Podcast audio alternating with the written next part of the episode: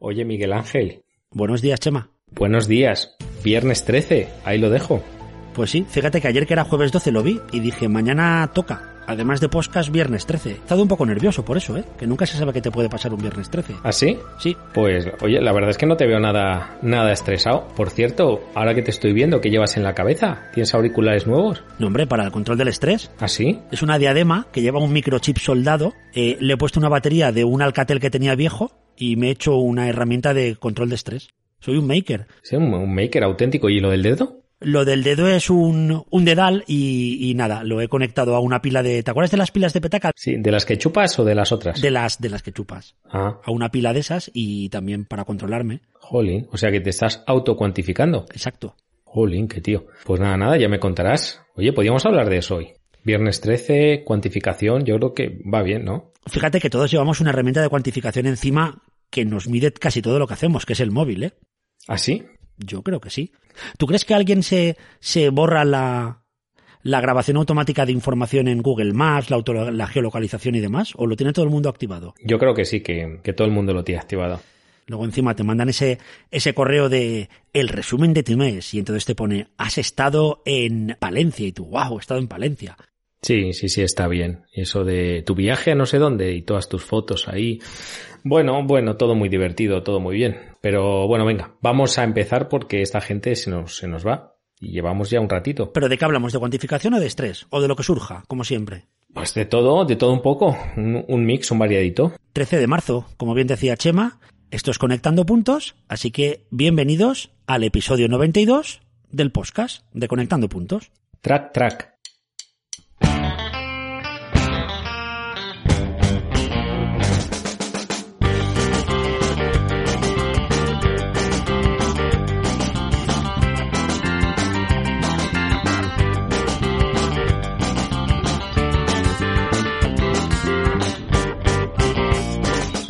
¿Has visto que he dicho track track? De tracking. Claro, lo he hilado todo muy bien. Es que te sales. Estoy on fire. He empezado el, he empezado, he empezado el episodio totalmente enchufado. Pues sí, esto es Conectando Puntos. Aquí estamos Miguel Ángel Máñez. Hola. Chema Cepeda. Hola. Y una semanita más, pues hablando de innovación, tecnología y todo lo que surja, ¿verdad? Ahí estamos intentando contar novedades, hablando de libros, de películas, que hace tiempo que no hablamos de películas y de series, por cierto. Mm. Nosotros que hasta dedicamos un episodio a hablar de Juego de Tronos, que fíjate que ha dejado de estar de moda. What do we say to the god of death?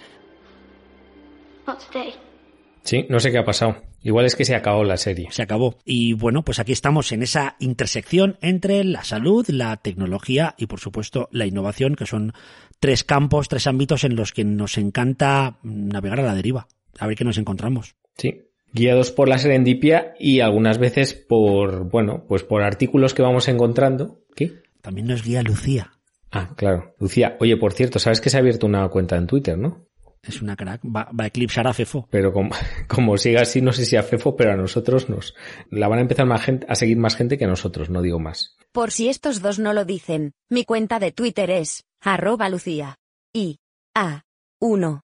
Venga, todos a darle a seguir. Pues nada, estaba diciendo, dime, que sí, que guiados por la serendipia, pero también por, bueno, por los artículos que nos encuentran los conectantes y que, y que recoge Lucía, que ya he visto el otro día que realmente mucha inteligencia artificial, pero luego al final pues se basa en las recomendaciones de la gente, ¿no? Lo que hacíamos nosotros antes. Exacto. Eso es lo que nos lo vende muy bien. Oye, me ha llamado la atención antes que me has preguntado por lo que llevaba en la cabeza. Es que está muy chulo. ¿Tú no conoces de Muse?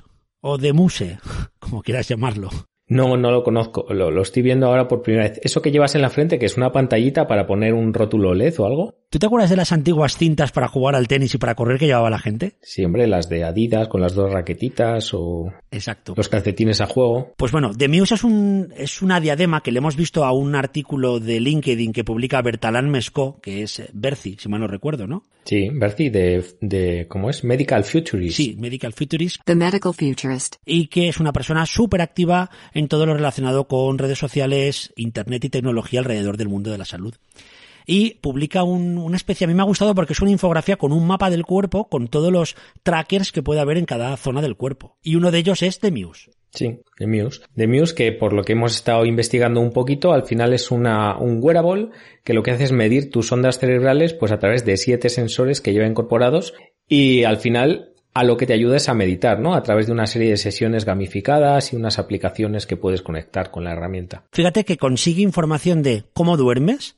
tema digamos que de actividad cerebral con el electroencefalograma que, que, te conecta porque la diadema al final es un electro, tema cardíaco, tema de tu cuerpo, de la movilidad de tu cuerpo y tema de respiración. Todo ello con cacharrillos como el electroencefalograma que hemos comentado, el acelerómetro que suele llevar el móvil, el pulsiosímetro, ¿Mm? un giroscopio No está nada mal. y, por supuesto, nuestra gran amiga la fotopletismografía. Con todo esto, consigue toda esta información. Pues toda esa información que además en el caso de Berci lo que decía es que a él le ayudaba a la hora de mm, ponerse a meditar, porque descubrió que cuando se la colocaba, pues que no estaba lo suficientemente relajado y que gracias a las sesiones guiadas y bueno, pues a la sensorización, pues aprendió a hacer, bueno, pues a meditar de una forma mejor, ¿no? A saber cuándo cuando su cerebro estaba más tranquilo para meditar también. Me gustó eso de que los comentarios sobre la actividad de tu cerebro te los da con, con, formas que tú eliges. Es decir, puedes elegir tormentas, el tema del sonido de las olas, el canto de los pájaros, ¿no? Un poco para...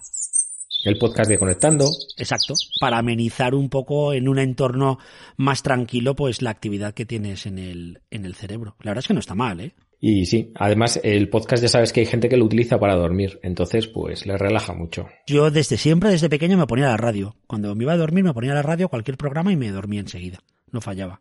Pues yo también, y me cargaba una, me he cargado unos cuantos auriculares, eh, poniéndome la radio con los, con los cascos, y luego descubrí que había, había auriculares de un solo casco. ¿Tú sabías que había auriculares de un solo casco? Anda, eso no lo vi nunca. Pues los hay, los hay, para gente que duerme escuchando la radio, así no tienes que ponerte más que uno. Y me lo dices ahora, en 2020. Bueno, yo lo he descubierto hace un par de años, tampoco es que, ya sabes, la innovación ha llegado también a los auriculares. Fíjate que el tema de The Muse a mí lo que me llama la atención es el diseño, porque el diseño no es precisamente bonito, ¿eh? No, yo creo que está un poco diseñada también para llamar un poco la atención, ¿no?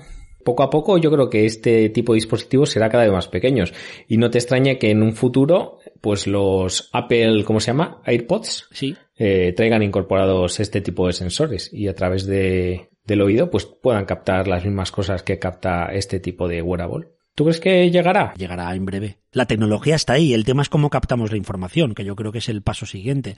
Pero fíjate que este dispositivo, con todos los sensores que tiene, es un dispositivo para estar en tu casa tumbado, podríamos decir, tranquilamente. Hmm. No es un dispositivo para estar... Muy wearable no es. No, no, un wearable ponible, por así decirlo, y bonito no es, porque al final es como una cinta que llevas en la frente, que yo a mí me huele que esto, porque la cinta en teoría es de tela o de plástico, ¿no? Pues parece de plástico, así según, según la ves. Igual tiene algún, no la he visto no la he visto entera, pero igual tiene algo para ajustarla por detrás, pero por delante parece plástico. Sí, es como las gorras, que debe tener detrás las, la tirilla esta que te la ajustas. Yo ya veo a los tenistas dentro de poco con, con el Muse, viendo a ver cómo, cómo están de concentrados en el partido, ¿no? ¿Quién te ha dicho que no lo llevan? Ah, pues igual sí lo llevan. ¿Eh? Tenemos que pedirle a Nadal una ventana conectante, a ver si nos cuenta. Igual lleva usándolo esto unos cuantos años. Voy a mandarle un WhatsApp, a ver si me responde. Claro que soy consciente de ello y claro que es una ilusión. Fíjate que en este caso el, el de Muse es como una especie de, diamed, de diadema, diameda iba a decir, que es el nuevo nombre. Pero de Pip es un paso más, pero brutal. Sí, el PIP es un pequeño dispositivo, ¿verdad? Eh, que, bueno, que es como una, una cosa rara. No, sé, no sabría yo cómo, cómo definirlo, como un cono, un, un semihuevo. Parece, ¿sabes lo que parece? Un ambientador de baño pequeñito. Por eso le han puesto PIP. Sí. Yo creo que sí. En resumen, un pequeño dispositivo que se puede poner entre el pulgar y el dedo índice y lo que hace es monitorizar el nivel de estrés al medir la actividad del sudor. Anda. En lo que se basa es que cuanto más estresados estamos, más sudamos. Entonces, pues a través de la actividad eléctrica que se produce entre el sensor y la piel, pues sabe si está sudando o no está sudando y en función de esa sudoración regula el nivel de estrés, que a mí esto ya me empieza a generar dudas, porque yo imagino que habrá gente estresada que sude menos y gente no estresada que sude mucho, como por ejemplo Broncano. Según cuentan en la web, es un dispositivo que detecta lo que llaman la actividad electrodérmica. Toma ya. Entonces mide la, la actividad de las glándulas sudoríparas y entonces coge la, coge la actividad de sudor eh, de los dedos, la sudoractividad. Y a partir de ahí lo mide. Pero lo más curioso es que el PIP únicamente te mide el sudor y lo que hace es que tiene una serie de alianzas con otras aplicaciones que se dedican a tener técnicas de relajación. Por lo tanto, lo que te dice PIP es, te mides, te digo que estás muy nervioso muy estresado muy lo que quieras, haces una sesión de relajación con estas aplicaciones con las que tengo una alianza y luego te vuelvo a medir y te digo si estás bien o no. Y luego te pones el Muse. Claro, exacto. Y ves si realmente te ha funcionado. ¿Eh? ¿Cómo te quedas? Claro, pero si tú coges el, imagínate, el PIP, el PIP te dice que estás estresado, ¿vale? Voy al móvil, me seco las manos para coger el móvil porque estoy estresado y estoy sudando a chorros. Automáticamente haces una actividad con una aplicación externa, bajas el nivel de estrés, te vuelvo a medir y estás perfecto. Pero claro, para hacer esa actividad necesito usar el móvil. Y me voy a secar las manos. Dejo de sudar a chorros. Claro, y, si te baja el estrés. Hombre, claro. No sé, no sé. Le veo lagunas, ¿eh? Al PIP. Vamos a tener que hablar con los creadores del PIP, los Pipers. Pone el precio ya, 179 pavos, ¿vale? ¿eh? Bueno, pues no, no lo sé. Yo lo del Muse le veo un poquito más de recorrido que al PIP, pero bueno. A lo mejor entiendo que mm, te medirá también cuando, en forma basal, ¿no? Cuando, cuando estés relajado, te medirá y luego cuando estés estresado te volverá, te volverá a medir. Porque si no, no entiendo muy bien, pues bueno, esa correlación entre sudoración y estrés, no sé hasta qué punto eh, existe, ¿no? Para mí lo más interesante es que sea capaz de medir el estrés en el, en el dedo.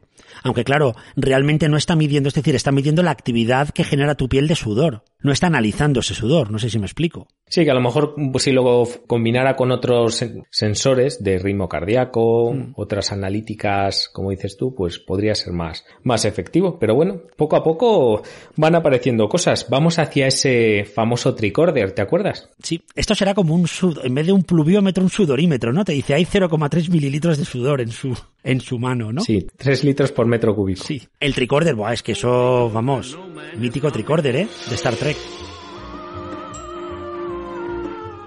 Pues ya han salido unos cuantos. yo recuerdo había algunos que había vídeos muy interesantes, pero luego no pasaban a la acción. Pero es que parece que hay uno que ya está ahí pegando fuerte, ¿eh? Sí, creo que hubo un premio, ¿verdad? De estos del X-Prize que, que estaba financiado con chorrocientos millones de dólares para el que consiguiera desarrollar un tricorder que fuera funcional y que permitiera recoger tres o más constantes y salieron varios, proyectos. Yo no sé si el que hemos recogido aquí es uno de los que salió, pero bueno, es el que menciona en este caso eh, en su artículo y es el de Biointelligence. Pues mira, que sepas que el premio original, esto fue en 2014, primer premio del X-Prize para el tricorder fue de 7 millones de dólares. Toma ya. ¿Y quién lo ganó? Pedían que no pesara más de 2,3 kilos. No está mal. Oye, Wearable, ¿a partir de qué peso es? No lo sé, la verdad. Pues nadie ganó el gran premio y una empresa ganó el segundo premio que era Frontier Medical y otra ganó el tercero. O sea que quedó desierto, ¿no? Para no dar la panoja, ya sé yo. No, no, no, no, no. Este sensor que hemos recogido aquí, que os dejamos también en las notas del programa, es uno que se llama BioSticker, que es un dispositivo que además ha sido aprobado por la FDA y que se adhiere al cuerpo y controla continuamente pues una serie de signos vitales como son en este caso la frecuencia respiratoria, cardíaca, temperatura de la piel, posición corporal, niveles de actividad, estado de sueño, marcha y lo mejor de todo es que dura 30 días. Claro, porque es un dispositivo de quita y pon, es decir, es un, de un solo uso, te lo pones, lo usas y luego lo tiras. ¿Así? ¿Ah, Eso leí yo. Dispositivo de un solo uso para hasta 30 días, o igual es 30 días cambias la pila. Sí, yo creo que va un poco por ahí, ¿no? Que lo que hace es monitorizar 30 días y luego ya lo vuelves a cargar o le cambias la pila y te monitoriza los siguientes 30. Porque si tú tienes que cambiártelo cada mes va a ser un poco carita la cosa. Pues fíjate que el informe de la FDA por el cual aprueba el uso del biosticker es de diciembre de 2019. O sea, de cena. Nada, de hace nada. Su uso es, se pega, es como una especie como de, ¿cómo lo podrías definir? ¿A ti qué te gusta definir estas cosas? ¿Cómo es? ¿No es un wearable? ¿Es un avión? es súper coco. Bueno, son como dos esferas de reloj unidas por una especie de pestaña sí. que va pegada una a la otra. Parece...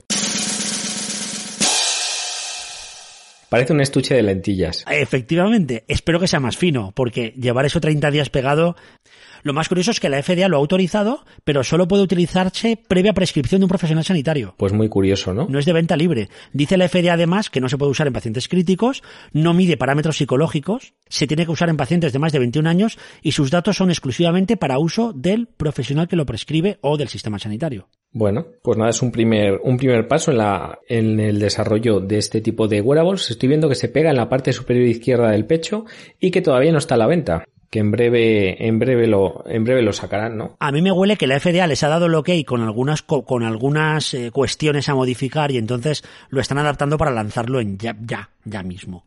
Bueno, pues nada, hemos hablado de wearables. Ahora surgen las, las dudas, ¿no? De, de todas estas cosas y que siempre surgen cada vez que hablamos de, de este tipo de dispositivos. Yo creo, la primera y más importante es, ¿realmente es necesario este tipo de dispositivo? ¿Realmente necesitamos cuantificarnos de una manera continua eh, en este momento? A mí me da miedo la obsesión. Es decir, te acaba generando una, una especie de obsesión de tenerlo todo controlado. Esa ha sido tu obsesión, Michael. Creo, ¿eh? Eso tendrá nombre seguro. Seguramente. aparte de la ya conocida cibercondria, ¿verdad? Que todo el mundo que empieza a, a tener con este tipo de, de herramientas. Yo creo que, que en un futuro será algo muy habitual, ¿no? Y que llevaremos pues distintos sensores y que realmente cuando empecemos a mezclar toda esta información, pues con nuestra amiga Lucía y esa inteligencia artificial pueda mm, mezclar este tipo de parámetros, sumarlos a los de millones de personas, pues se podrán extraer conclusiones interesantes, ¿no? Y, e iremos hacia esa salud predictiva, ¿no? El tema es si esas conclusiones que saque no serán útiles o acabarán haciéndonos cambiar el comportamiento para, como te lo diría, para un comportamiento que nos define una máquina, un algoritmo. Es decir, ¿dónde acaba tu libertad a la hora de tomar decisiones de lo que haces y dónde empieza el, bueno, según mi algoritmo, de caminar 53 pasos más para bajar un 0,1% en mi, en mi health ranking, Sí. pues voy a caminar 50 pasos solo por bajar ese 0,1, ¿no? No sé si llegaremos a ese momento. Y luego está la brecha, la brecha del consumidor, en el que seguramente haya muchos consumidores con este tipo de dispositivos, pero el sistema sanitario todavía no estará preparado y realmente pues será pues un consumo eh, a nivel usuario, ¿no? No, no trascenderá en principio al sistema sanitario, que sería bueno pues lo, lo óptimo, ¿no? Que estuviera todo integrado. Pero bueno, ¿Tú ves, si no el sistema público, una aseguradora, una aseguradora privada sacando este dispositivo? pues yo ahí lo veo más, fíjate. Yo también lo veo, ¿eh? Sí, de hecho, ya hay algunas aseguradoras pues que empiezan a, lo hemos comentado alguna vez, a reducir o mejorar sus primas en función de, del uso de wearables, de pulseras y, bueno, sobre todo en función del, del- de la actividad física de las personas. Pues yo creo que, que en ese caso sí que lo vamos a ver antes eh, en el sistema privado que en el sistema público de salud. Pero para wearable, wearable, el enlace que has puesto es muy bueno, Chema. Para wearable lo que nos han mandado. Yo es que no, no dejo de mirar la foto, eh. Atención, atención, que nuestra... sigue, sigue. Nuestra gran conectante, Pilar Villanova, nos mandó un tweet, creo que fue, ¿no? Nos mandó un enlace ¿Mm? con, con un nuevo wearable para combatir el coronavirus. Es un wearable muy viral. Al final el, el wearable es una especie como de mochila que lleva una pantalla gigante de, esto puede medir un metro de alto, casi la pantalla esta. Eh, sí, básicamente te coge desde la punta del pelo hasta la rodilla, iba a decir. Más o menos. Sí, es una película de PVC que lo envuelve y que era una burbuja protectora. Ellos dicen que como las alas de un murciélago dormido. Qué poético. ¿Sabes a qué me recuerda a mí? A los que están soldando metal en la calle cuando ponen, hacen una obra. Pues parece un equipo de soldador. A mí de así de perfil me parece una lámpara de mesa, según lo estaba viendo. Pero bueno, básicamente es un, un traje, como dice Miguel Ángel, que tiene una red de radiación ultravioleta en la superficie que puede calentarse para esterilizar el entorno circulante, circundante. Con lo cual, pues se, se convierte pues en una forma de matar el virus, evitando la propagación. ¿Qué te parece? Seguro hacia donde caminas vas matando virus. Tipo un juego, tipo piu, piu, piu, piu, piu. Sí, sí, sí, sí. Además dicen que se puede plegar y te lo puedes quitar automáticamente pues para poder seguir teniendo contacto con el mundo exterior. Pero yo veo que como pongan una pantallica aquí dentro, al final la gente no va a querer salir del traje. Pero espero que el traje lleve algo más, porque con tanto armatoste, esto llevará un tricorder, un Demuse, un pip y un de todo, ¿no? Más que un tricorder parece un tricornio. Pero bueno, pues no está nada mal el traje, el traje que nos ha encontrado nuestra amiga Pilar. Habrá que pedir dos para probarlos aquí en el Sí, podcast. a ver si nos los mandan. Oye, que por cierto, la mochila está hecha de fibra de carbono y, y el plástico que lleva por fuera es de PVC. ¿Tú crees que esto cumple con los criterios de la economía circular o...? Mm, Yo creo que por la forma sí, pero por los materiales creo que no. Pero creo que la economía circular no va por ahí, ¿eh? Que ya hemos hablado alguna vez de, de este tema. Oye, por cierto, ¿sabes, ¿sabes quién se quiere subir al, al ascensor hoy no? Pues si hablamos de economía circular tiene que ser Rubén ayer. Es que Economía Circular y Rubén Ayer ya están juntos en la Wikipedia, no hay más que mirar. Pues sí, efectivamente, Rubén Ayer, nuestro fiel amigo conectante, que se ha prestado, ¿verdad?, a subir en nuestro ascensor conectante y a contarnos un poco su proyecto. Sí. ¿Qué te parece si nos subimos con él? Primero, deciros que si tenéis algún proyecto, alguna idea, algún producto que vais a lanzar, lo que queráis, relacionado con todo lo que hablamos en el podcast, en Conectando Puntos, nos enviáis a través del formulario de la web, que creo que es conectandopuntos.es barra contacto. Yo creo que sí, pero Puede ser. que entren, que entren en Conectando Puntos y donde pone contacto, ahí. Ahí pincháis. Y nos mandáis vuestra idea y nosotros os respondemos y os decimos cómo enviarnos el audio para este ascensor conectante en el que hoy tenemos a nuestro gran amigo y conectante de Pro, Rubén Ayer, que va a hablar, creo que de economía circular. Pues venga, Rubén, súbete al ascensor y cuéntanos.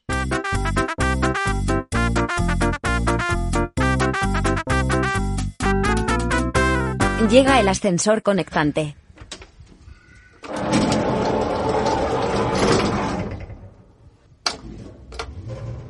Gracias, conectantes. Gracias, Chema, Miguel Ángel. Vaya iniciativa más chula que habéis hecho. Gracias por abrir esta ventana a los, a los que queremos iniciarnos ¿no? en, en nuestros proyectos. Sin más, os cuento el mío.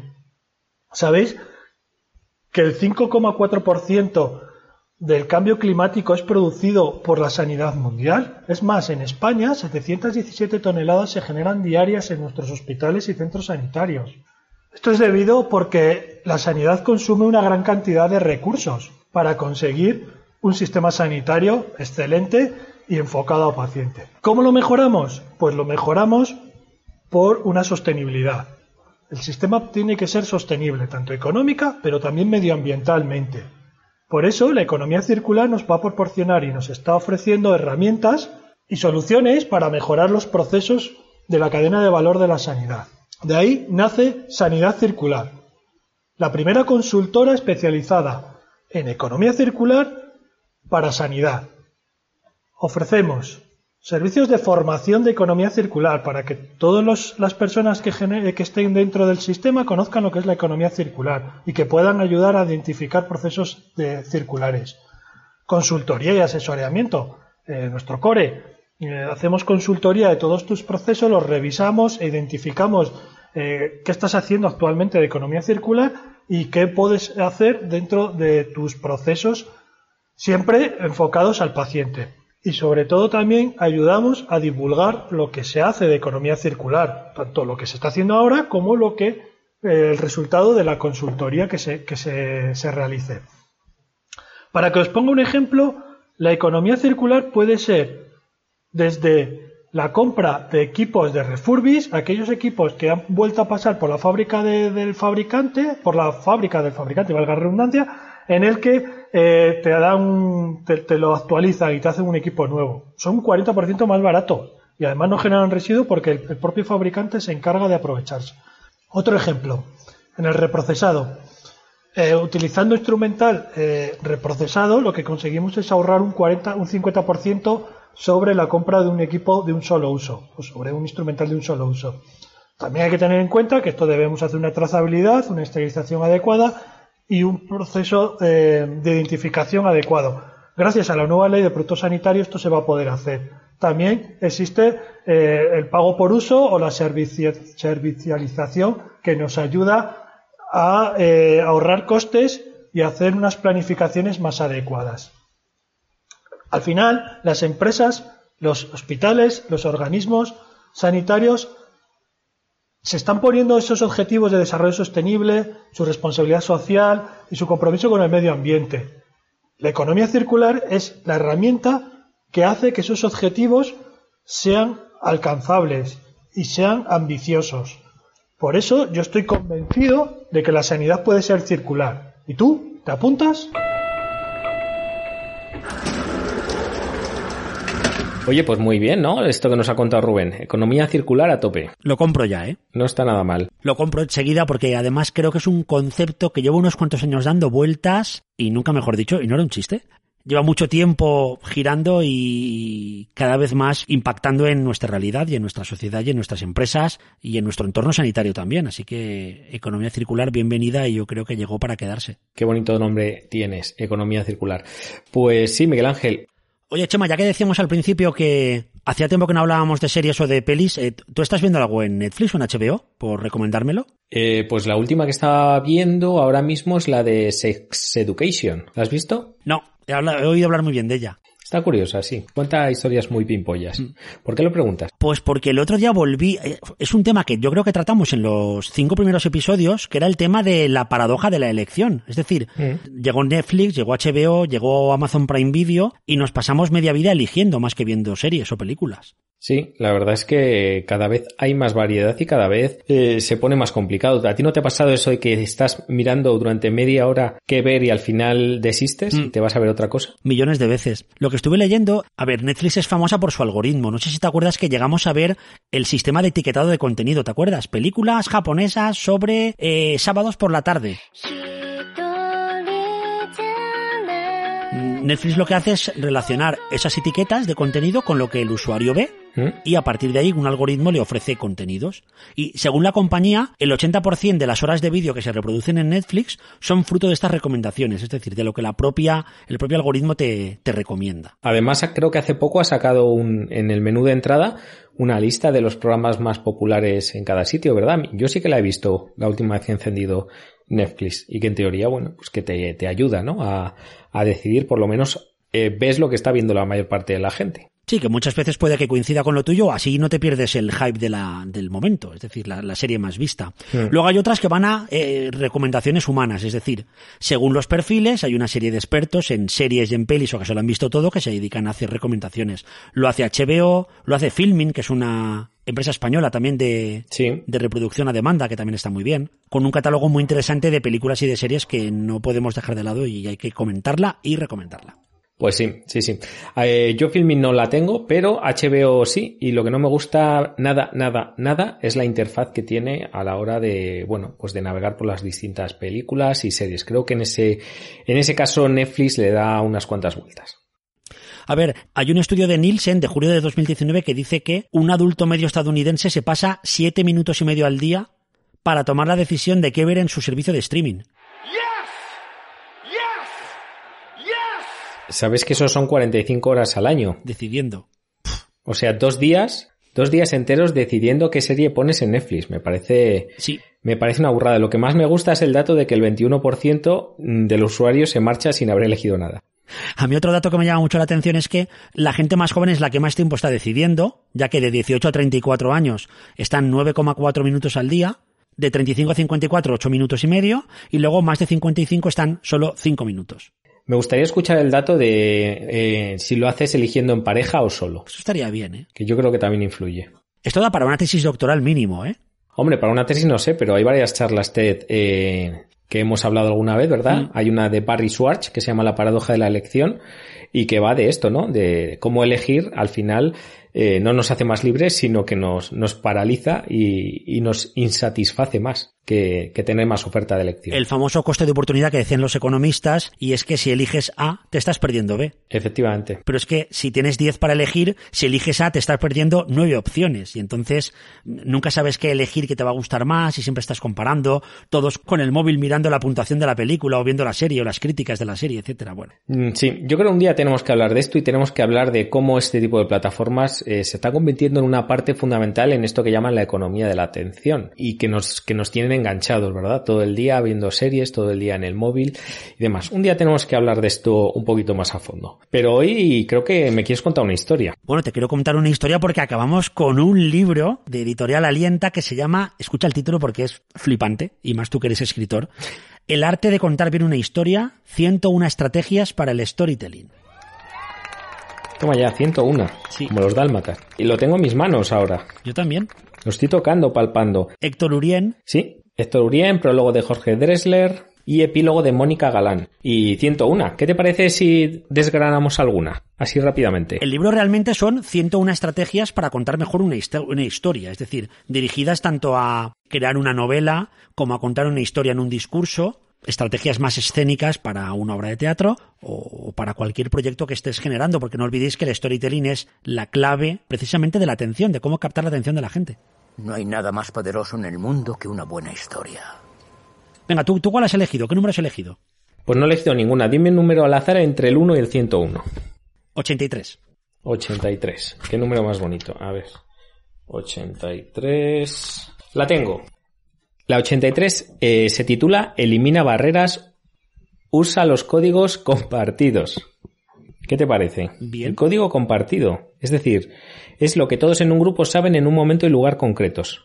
Es decir, si sucede algo, si hay algo que todos pueden ver y lo puedes utilizar en algún momento de tu intervención, pues das una sensación de frescura, espontaneidad y presencia que ayudará a eliminar barreras entre la atención del receptor y tu historia. Es una manera de, pues como de involucrar al resto del grupo a través de, de un código de algo con, que compartes con ellos, ¿no? Está muy bien. Pues fíjate que yo tengo una que te va a encantar, que es la 23. Y me ha, me ha gustado porque se puede usar en un PowerPoint, en una presentación que hagas para un congreso o para una charla o algo, ¿eh? Ah, sí, pero si ya no podemos ir de congreso. Anda, es verdad, nos lo han cancelado todo. Claro. La 23 es aprovechate del efecto Kuleshov. ¿Cómo? Efecto Kuleshov. Ese ruso lo tienes que trabajar un poco más. A ver si Lucía sabe ruso y nos ayuda. Bueno, el efecto Kuleshov lo que dice es que cuando vemos una imagen neutra, le damos significado en relación a las imágenes que mostramos antes y después. Ah. Es decir, no es lo mismo una imagen neutra aislada que una imagen en un contexto. Ah. Y lo que te dice el efecto Kuleshov es que la proximidad de las imágenes las dota de un sentido unívoco aunque no lo tengan. Y tú puedes jugar un poco con una imagen a priori no relacionada con algo concreto, rodeándola de imágenes concretas. Qué curioso. ¿Qué te parece? Pues nada, me la apunto, me la apunto también. Oye, pues nada, habrá que seguir, habrá que seguir leyendo. Claro, porque quedan 99 estrategias. Pues nada, el arte de contar bien una historia 101 estrategias. para el storytelling. Héctor Urien es el autor y os dejamos el enlace para que os interesa, pues oye, es un libro que además pequeñito, no ocupa, no ocupa mucho, se lee fácil, 180 páginas. Y se deja subrayar bastante. La verdad es que sí, es blandito, ¿eh? Sí. ¡Está blandito que me quiero morir! Bueno, Miguel Ángel, pues 101 historias y estamos llegando casi a los 30 minutos de podcast, así que yo creo que es el momento perfecto. Eh, ¿Por qué me miras así? ¿No llevamos 30? Sí, pero estaba pensando que dentro de poco tendremos 101 podcasts para el storytelling nosotros. Hola, pues podemos hacer un libro. Sí, podemos hacer la fiesta del episodio 100, el libro del 101. Yo no sé cómo vas tú, pero... Este era 92, nos quedan 9. Pues nada, oye, que ha sido un placer, Miguel Ángel, que yo creo que esta gente ya se lleva una buena dosis de serendipia, de tecnología e innovación, porque hemos hablado de wearables, ¿verdad? Diadema Mousse, el PIP, el tricorder Y el traje. y el supertraje. Supertraje que todos vamos a llevar en las próximas congresos y conferencias. Exacto, luego hemos hablado de, de la ventana... De la ventana no, del ascensor, el ascensor conectante con Rubén ayer y la economía circular. Eso es. Interesantísimo, muchísimas gracias Rubén, que no lo hemos dicho antes. Es un ascensor circular el de hoy, me estaba dando cuenta. Y luego hemos hablado de lo difícil que es elegir podcast y en este caso lo difícil que es elegir series por esa falta de o ese gran número de programas que hay. Y bueno y esa dificultad cada vez mayor de, de elegir entre las distintas opciones no no pasa con el podcast pero pasa en Netflix HBO en otras plataformas como Filming Y luego hemos acabado con el libro recomendado de hoy, que es El arte de contar bien una historia, 101 estrategias para el storytelling. Y me he dado cuenta que Chema lo ha contado muy bien porque ha utilizado la 36, que es usar superposiciones verticales. Efectivamente, aquí estoy superpuesto verticalmente y a punto de salir corriendo porque ya es viernes, son las 7 de la mañana y es el momento ideal para salir a una carrerita. Exacto. Y queremos daros las gracias, como siempre, a todos los conectantes que estáis ahí pendientes de Evox, de Spotify, de todos los, bueno, de todos los servicios de streaming de siempre para escucharnos y estar pendientes de lo que contamos, de lo que compartimos y de lo que difundimos. Sobre todo agradecemos a los que estáis cocinando y tenéis las manos en la masa y, no, y ya habéis llegado aquí seguramente porque no podíais apagar el, el podcast. Pues nada, conectantes, Miguel Ángel, un placer como siempre, una semanita más y la semana que viene, si quieres, repetimos. Repetimos y más y mejor. mm, Encantado, Chema, eh, aprendiendo a tope como, como desde el episodio 1 y desde antes. Así que hasta la próxima. Hasta la que viene, adiós.